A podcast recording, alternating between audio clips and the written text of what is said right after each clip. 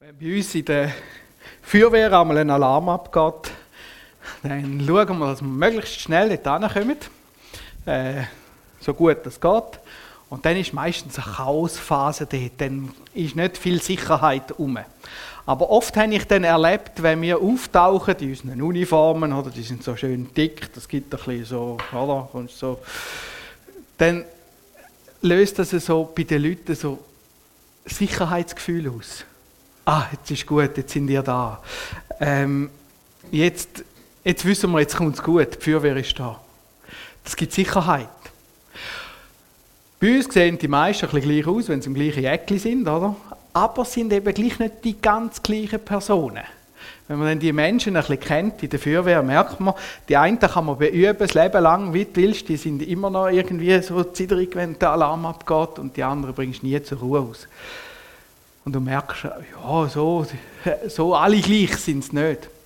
Und jetzt habe ich ein paar Bildchen rauskopiert von meinen Comics. Die sind alle in der gleichen ähm, organisatorischen Einheit, haben aber verschiedene Charaktere. Und deine Aufgabe ist jetzt zu schauen, zu welcher Person würde ich jetzt eher gehen. Welche Person gibt mir Sicherheit? Sind ihr bereit? Jetzt kannst du mir PowerPoint geben, genau. Also, wir fangen da mal an. Jawohl. Da haben wir den ersten. Das ist so der klassische Chef, ähm, der sagt, was durchgeht und alle anderen wissen, äh, da laufe ich hinein rein, dann kommt es gut. Oder? Dann haben wir so Gemüsmacheln, Gemüsmacheln habe ich dem mal gesagt, oder? Die brauchst du überhaupt, bringst die nicht zur Ruhe aus. Ähm, da kann kommen, was will, der lächelt immer noch zufrieden vor sich hin. Da hast du so einen Händler, die sind immer irgendetwas am Handeln. Immer. Und sie kommen immer zu ihrem Zeug. Dann hast du da den Beamten. Dann haben wir da den Spasti. Da kann jetzt passieren, was du willst. Der hat immer einen blöden Spruch auf Lager. Oder? Dann haben wir den Keimi. Ähm, der operiert immer in der Grauzone und kommt immer durch. Und da haben wir noch den Prinzipienritter, oder? So ist es, so machen wir es, Punkt, fertig. Wenn ich jetzt die da vorne aufstellen und sagen, Stand zu einer, von der einer zu dieser Figur, wo würdest du anstehen? Wo hast du das Gefühl, hättest du am meisten Sicherheit? Ist es der Chef, wo du das Gefühl hast, mal, der weiß es? Äh, ist es der Spasti, wo du das Gefühl hast, mal, das ist immer gut, oder? Ist es Beamte, dort, wo es einfach geordnet ist, oder? Dort, wo es so ist, wie es muss sein?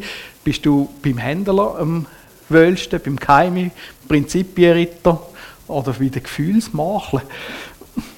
Wo du dich jetzt, für wer würdest du dich entscheiden? Wer hat am meisten Sicherheit. Und du siehst, die sind alle irgendwie gleich angelegt. Also die sind in der gleichen Organisation, die haben mehr oder weniger die gleiche Ausbildung, den gleichen Auftrag. Und doch sind sie alle verschieden. Jetzt würde ich gerne mit dir am Tisch hocken und hören, was ist es. Wenn du die Person anschaust, irgendwo fühlst du dich jetzt ein bisschen näher, dann hat das mit deiner Geschichte zu tun. Wahrscheinlich, sehr wahrscheinlich hast du in deiner Kindheit irgendein Begebnis gehabt, wo, wo du dich vielleicht unsicher gefühlt hast und nachher ist so eine Person auftaucht und es hat zur Sicherheit geführt. Und nachher hast du dich tendenziell eher zu so Personen angezogen gefühlt und gemerkt, mal, die geben mir Sicherheit. Und jetzt würde ich wieder gerne mit dir deine Geschichte hören. Was hat dir denn, was ist das für eine Geschichte gewesen? Oder was sind das für Begebenheiten gewesen? Und was hat es ausgelöst? Was haben die Personen in dir ausgelöst? Und jetzt merken wir, Sicherheit ist sehr subjektiv. Hat sehr viel mit unserer Geschichte zu tun und hat ganz, ganz, ganz viel mit Personen zu tun. Sicherheit ist nicht eine abstrakte Sache, sondern ist eine Sache von Personen von Gefühl, von Erlebnis, von etwas, was du erlebt hast, was auch gut ist. Ich will das nicht werten, wer ist jetzt besser, schlechter. Aber wir sehen, es gibt verschiedene Sachen. Oh. Wir haben in der Bibel so eine Beschreibung, wo Sicherheit dazu führt oder wo eine Beziehung dazu führt, dass die, die in dieser Beziehung sind, komplett sicher sind. Und zwar ist das ganz, ganz am Anfang von der Bibel Adam und Eva. Adam und Eva, die sind von Gott geschaffen worden, schreibt die Bibel, beschreibt die Bibel, wie das passiert ist. Ob man es glaubt oder nicht, sei jetzt mal dahingestellt, aber das beschreibt die Bibel. Und in dem, dass sie geschaffen worden sind, haben sie eine Beziehung zu ihrem Schöpfer. Wir lesen dort, Gott sagt am Abend, wenn es kühl geworden ist, einmal spazieren und äh, er ruft dort den Adam. Also irgendeine Beziehung haben die gehabt. Die haben so eine tiefe Beziehung gehabt zu dem Gott, zu ihrem Schöpfer, dass sie sich absolut sicher gefühlt haben. Die haben sich so sicher gefühlt, stell dir vor, die sind, für Kind gesagt, Fudi Blut im Paradies umgerannt. Die haben vor nichts Angst gehabt. Nicht einmal vor einem schlechten Blick vom anderen. Nicht. So sicher sind die gewesen. Und nachher lesen wir im dritten Kapitel der Bibel, wie sie selber haben wollen etwas machen. Selber. Sie wollen sein wie Gott. Und wir lesen, wie der Teufel ist und ihnen das eingeflüstert hat. Ihr könnt sein wie Gott. Und wenn man ist wie Gott, dann muss man seine Sicherheit selber garantieren. Und dann haben sie genau das gemacht, wo Gott ihnen gesagt hat, das soll er nicht machen. Gott hat ihnen ganz viele Sachen gesagt, die sie dürfen und nur etwas, was sie nicht dürfen. Und anhand von dem haben sie geprüft, Gott prüft, sind sie in dieser Beziehung oder nicht. Und genau das haben sie gemacht. Und das Erste, was passiert, wo sie das gemacht haben, ist, sie merken, dass sie nackt sind. Das Vergleichen fängt an. Oh, der andere ist anders. Und ich muss jetzt selber für meine Sicherheit sorgen. Das hat dort in den ersten Konsequenzen dazu äh, geführt, dass sie versuchten, irgendwelche Kleider zu basteln aus Feigenbäumen. Auf einmal ist der Mensch auf die Sicherheit von sich selber angewiesen. Es ist nicht mehr eine Beziehung. Vorher haben wir sogenannte gestiftete Sicherheit gehabt. Die Sicherheit ist gestiftet worden vom Schöpfer. Und jetzt wird sie gemacht von jedem Individuum selber. Und jetzt müssen wir sie selber leisten. Seitdem. Und jetzt versucht jede Sicherheit selber irgendwie zu definieren und man tut sich zusammen in Gruppen. Schauen wir das einmal weltweit an. Ja. Ich habe da Karten äh, raus, rausgesucht, da sieht man ein bisschen politische System. Es gibt noch viel mehr, aber das, was da abbildet sind, sind die sogenannten freien demokratischen Systeme. Das sind Systeme, wo man auf Demokratie äh, Wert legt und die Gelben, die sind irgendwo zwischen denen und die Grauen sind andere, ähm, mehr äh, direkt regierte äh, Länder. Und jetzt merken wir, wir haben verschiedene auch geografisch verschiedene Ideen, wie man gerade auch Sicherheit in der Politik kann leben kann. Und ich will jetzt nicht sagen, Demokratie sei besser oder so, es zeigt einfach einen Unterschied. Da in Europa haben sich Menschen darauf entschieden, oder auch in Amerika, wir wollen das so miteinander lösen. Asien sieht ganz anders aus. Wir haben da äh, Russland, China. Das sind Kulturen, die die politische Begebenheit anders gelöst haben. Und das ist ein anderes Denken, ein anderes Muster als das, was wir haben. Ich will nicht sagen, das eine ist besser oder das andere ist besser, sondern das ist eine andere Denkart der Menschen.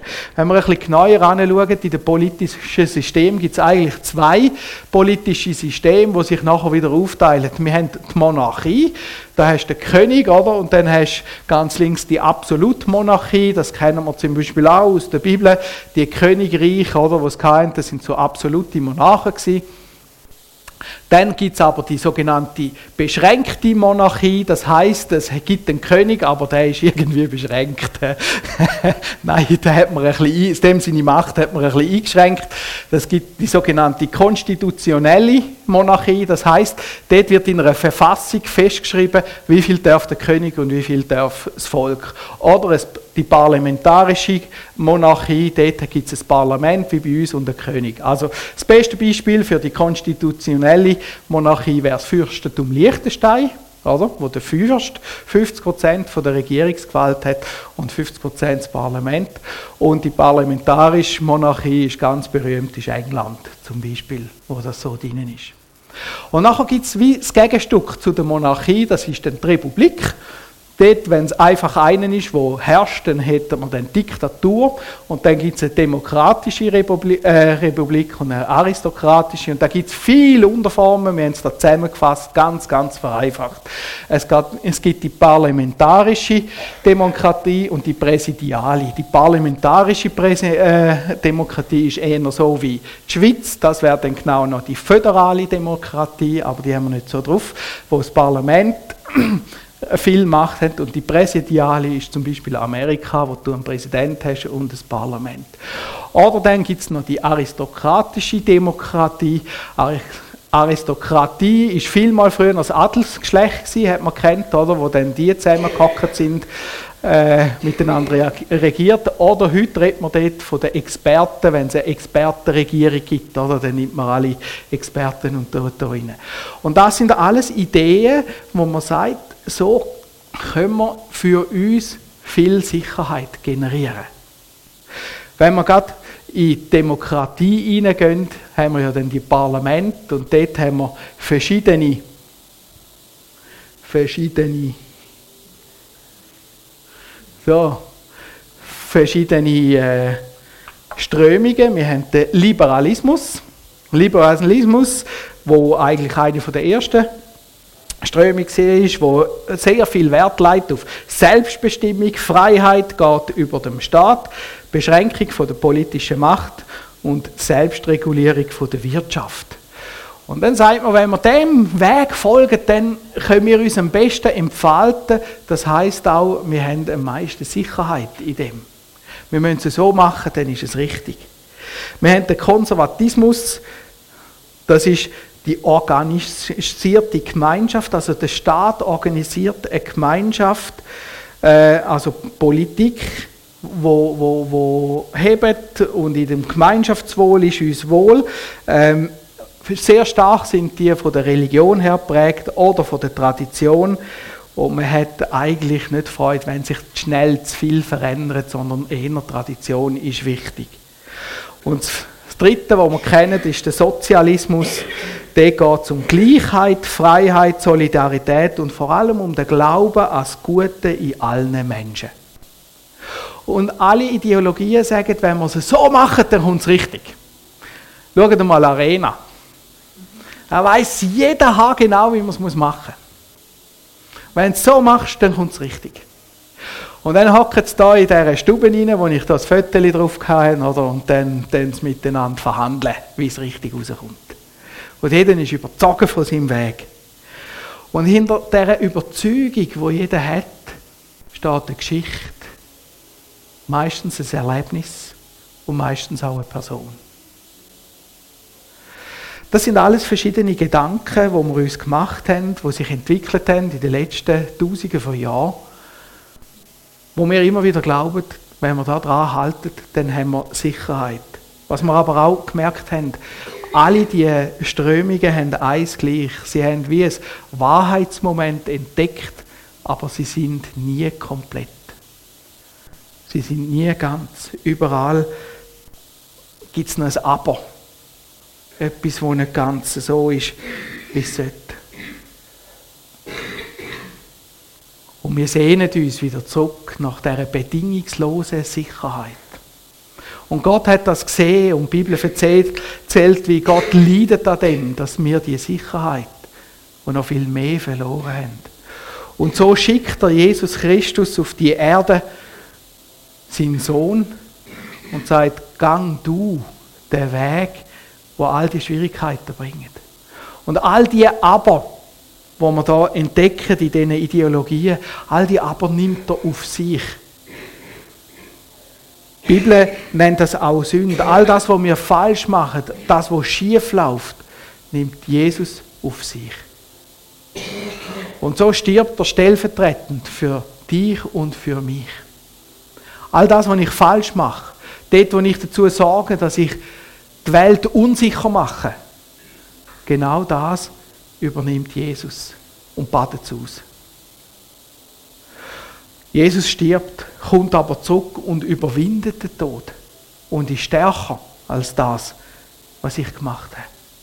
Und so kommt Jesus zu mir und sagt, wenn du an mich glaubst, wenn du in die Beziehung hineinkommst, dann darfst du wieder sicher sein. Warum? Weil all das, was dich unsicher macht, habe ich schon ausbadet. Also nicht, er ist einfach nur der, es mir wegnimmt, sondern er hat es schon erlebt. An dem Kreuz. Er hat es schon ertragen. Er hat die Ungerechtigkeit, Unsicherheit und all das hat er am Kreuz ertragen. Und weil er es schon ertragen hat, kann ich jetzt in seiner Beziehung sicher sein.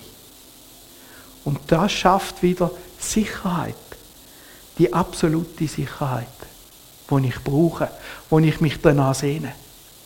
Und es ist eigentlich einfach, diese Sicherheit überzukommen, indem dass ich sage, Herr Jesus, da bin ich. Ich will glauben, was du gemacht hast. Ich will dir nachfolgen, ich will dir vertrauen. Und jetzt geht es darum, dass ich ab dem Punkt eben in dieser Sicherheit von Jesus bleibe. Dass ich dranbleibe nicht wieder von dieser Beziehung weglaufen. Wenn wir das Alte Testament anschauen, dann merken wir, da ist genau das passiert.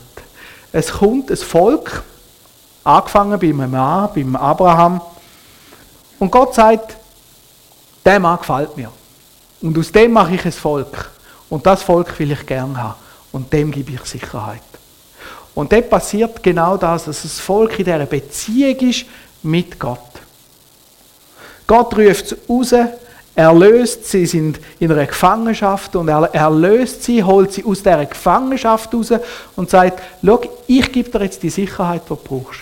Und als Beweis von dieser Sicherheit schenke ich dir ein wunderschönes Land. Und in dem Land darfst du sicher sein.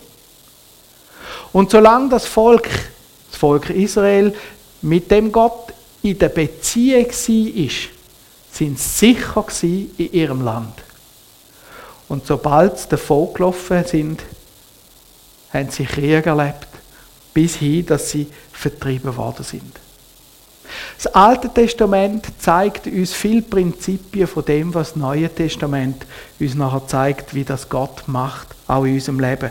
Und so ist das Volk Israel für uns auch immer wieder ein Beispiel für Gemeinde. Ein Beispiel, wo wir schauen können, wie reagiert Gott, wo müssen wir dranbleiben. Und wir merken im Volk Israel, wie es schwierig war, in dieser Beziehung zu Gott zu bleiben. Und ich merke, wie auch für uns Christen das immer wieder schwierig ist, in dieser Beziehung zu bleiben. Wenn ich mein Leben Jesus hingegeben habe und gesagt habe, ja Jesus, ich will dir folgen, dann muss ich auch folgen, dann soll ich ihm auch nachfolgen. Aber das ist gar nicht so einfach. Sich bekehren, sagen, das, da, da bin ich, das ist relativ einfach, das ist ein punktuelles Ereignis. Bei Jesus bleiben, das ist dann durativ, sagen wir, das geht dann ein bisschen länger. Und dann müssen wir drinnen bleiben. Wie das Volk Israel hat müssen drinnen bleiben. Und dann sind sie wieder davon gelaufen, haben wieder selber willen. Und Gott schenkt ähm, Volk Israel immer wieder die Möglichkeit, zurückzukommen zu ihnen. Und sendet sogenannte Propheten, Prediger, die für sie genau das sollen aufzeigen. Und so einer ist auch der Jeremia. Im Jeremia 2, oh, jetzt muss man wieder die Folie geben. Im Jeremia 2, 1 bis 3 kannst du dir gerade geben, ähm, wo die Bibelstelle drauf ist. Jeremia 2, 1 bis 3 lesen wir folgendes. Und des Herrn Wort geschah zu mir, also zum Prophet, zum Jeremia. Geh hin und predige Jerusalem öffentlich und sprich, so spricht der Herr. Ich gedenke der Treue deiner Jugend und der Liebe deiner Brautzeit, wie du mir gefolgt, folgtest in der Wüste, im Land, damit man nicht zählt. Da war Israel dem Herrn heilig, die Erstlingsfrucht seiner Ernte. Der von es, wer davon essen wollte, machte sich schuldig und Unheil musste über ihn kommen, spricht der Herr. Da sagt Jesus, äh, Gott, da, wo ich dich rausgeführt habe aus dieser Knechtschaft, schau mal, wie ich dich beschützt habe. Du bist an mir angehangen und wer dir als Leder hat wollen, dem ist es schlecht gegangen. Und wenn wir die Geschichte anschauen, ein bisschen genauer anschauen, merken wir, da hat es Völker gegeben, die haben Israel ausrotten und sie haben es nicht geschafft. Es ist eine richtig wüst gegangen. Da hat es Völker gegeben, die haben Israel verfluchen und der ganze Fluch ist auf sie gekommen, weil der Schutz Gottes über dem Volk war. Und das war der mächtigste Schutz, den das Volk haben konnte. Und egal was passiert ist, Gott hat sie durch die Wüste durchgeführt und wir lesen dort, sie haben selber dem Gott immer mal wieder nicht gefolgt und darum haben sie auch Strafen bekommen und haben 40 Jahre müssen durch die Wüste durchlaufen. Das ist so lange, wie ich lebe. 40 Jahre. Wie steht es da in dem Land, das man nicht sät, in der Wüste? Und am Schluss von dieser Wanderung sagt Gott, schau mal dich an. Deine Schuhe sind nicht kaputt gegangen, deine Kleider sind nicht kaputt gegangen und ich habe dich ernährt. 40 Jahre. Was ist das für ein Gott? Das ist ein Millionenvolk mit dir, wo 40 Jahre in der Wüste war und Gott hat sie ernährt. Der Schutz, den das Volk erlebt hat. Und jetzt kommen sie in das Land, wo gut ist. Und viele Jahre später laufen sie einfach dem Gott wieder davon, weil sie das Gefühl haben, ja, wir können es ja selber. Und so lesen wir im Jeremia 20, Vers 23, ein bisschen weiter und bis 25. Denn von jeher hast du dein Joch zerbrochen und deine Bande zerrissen und gesagt, ich will nicht unterworfen sein. Ich will nicht unterworfen sein. Wie wagst du denn zu sagen, ich bin nicht unrein, ich habe mich nicht an, ba an die Bale gehängt? Siehe doch, wie du es treibst im Tal und bedenke, was du getan hast. Du läufst kreuz und quer wie eine schnelle Kamelstute, wie eine Wildeselin in der Wüste, wenn sie vor großer Brunst lechzt und läuft, dass niemand sie aufhalten kann. Wer sie aber haben will, muss nicht weit laufen. Er trifft sie zur Zeit ihrer Brunst. Schone doch deine Füße, dass sie nicht wund werden, und deine Kehle, dass sie nicht durstig werde. Aber du sprachst, da wird nichts draus. Ich muss die Fremden lieben und ihnen nachlaufen. Ich finde, das ist so ein köstliches Bild, was Gott da braucht. Er vergleicht sein Volk jetzt mit einer brünstigen Eselin. Habt ihr das schon mal erlebt? So brünstige Viecher, die können tun wie gestört. Also, wir haben brünstige Kühe gehabt, das ist, glaube ich, nicht viel besser. Die können, ja, die beschallen das ganze Dorf und, ah, das sind so blöde Viecher. Hin und her und hin und Zeug und Sachen. Und merkt ihr die Unruhe, die da innen ist, oder? Blökt, blökt und so richtig treiben. Ich muss, ich muss. Gott sagt, du hast dein Joch zerbrochen. Das heißt, du hast deine Beziehung zu mir abgebrochen. Denn du hast gesagt, ich will nicht unterworfen sein. Und so passiert es Filmen, auch uns Christen, dass wir sagen, ja, Jesus ist schon schön, aber ich bin frei. Ich will nicht. Und dann, wenn wir uns aus dieser Beziehung von Jesus langsam entfernen, passiert uns das gleich wie dem Volk Israel. Wir werden zu brünstigen Esel. Wir laufen hin und her.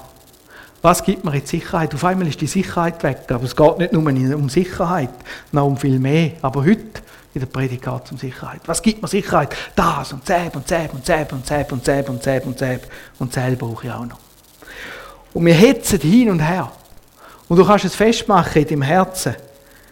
Du hast keine Ruhe. Und Gott kommt und sagt, heb doch mal still. Und was ist die Antwort? Da wird nichts draus. Ich muss die Fremden lieben und ihnen nachlaufen. Ich muss doch, ich muss doch. Nein, nein, nein, nein, Gott, das geht nicht. So einfach funktioniert das Leben nicht. Weißt du, bei dir vielleicht schon, aber bei mir, ich muss.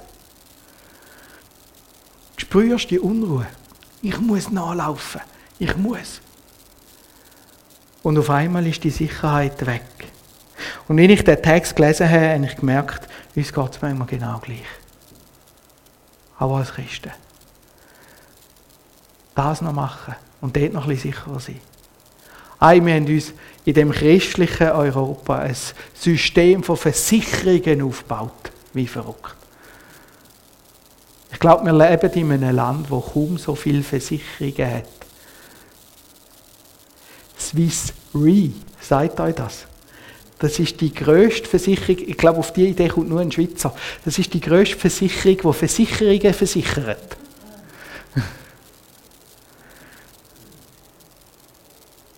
Also das ist eine Versicherung für die Versicherung. Die ganze Feuerwehr, das läuft unter einer Versicherung, das ist Gebäudeversicherung. Das ist ein Riesenapparat. Und die Feuerwehr ist ein kleiner Teil darunter. Wir haben Versicherungen geschafft. Und nachher muss man gewisse Versicherungen und gewisse Versicherungen darfst und bei gewissen Versicherungen bist du blöd, wenn du nicht hast und so weiter und so fort. Und dann hat man das Gefühl, jetzt bin ich sicher. Ja, und es macht auch Sinn, also ich sage euch, ich habe auch Versicherungen abgeschlossen. Auch derartig, wo man nicht müsste. Und ich bin schon froh darum gewesen. Haftpflichtversicherung zum Beispiel. Kostet nicht viel, ist extrem praktisch, wenn dein Zelt dem Nachbar aufs Fenster geht und so Sachen. Aber wenn das auf einmal dazu führt, dass ich meine Sicherheit wieder selber will organisieren, dann führt es dazu, dass ich wegkomme von Jesus. Wie ist es mit der Altersvorsorge? Oh, jetzt schaffe ich nur noch so und so viel, muss ich noch dazu kaufen. Lange es dann im Alter und so weiter und so fort. Und auf einmal merken wir, wir kommen wieder in das Treiben hinein in die Triebjagd. Es gibt ganz, ganz verschiedene Bereiche in unserem Leben. Schön formuliert wird es in Miseria 2, Vers 13. Denn mein Volk tut eine zweifache Sünde. Mich, die lebendige Quelle, verlassen sie und machen sich Zisternen, die doch rissig sind und das Wasser nicht halten kann. Zweifache Sünde. Erstens, man läuft von Jesus wieder weg.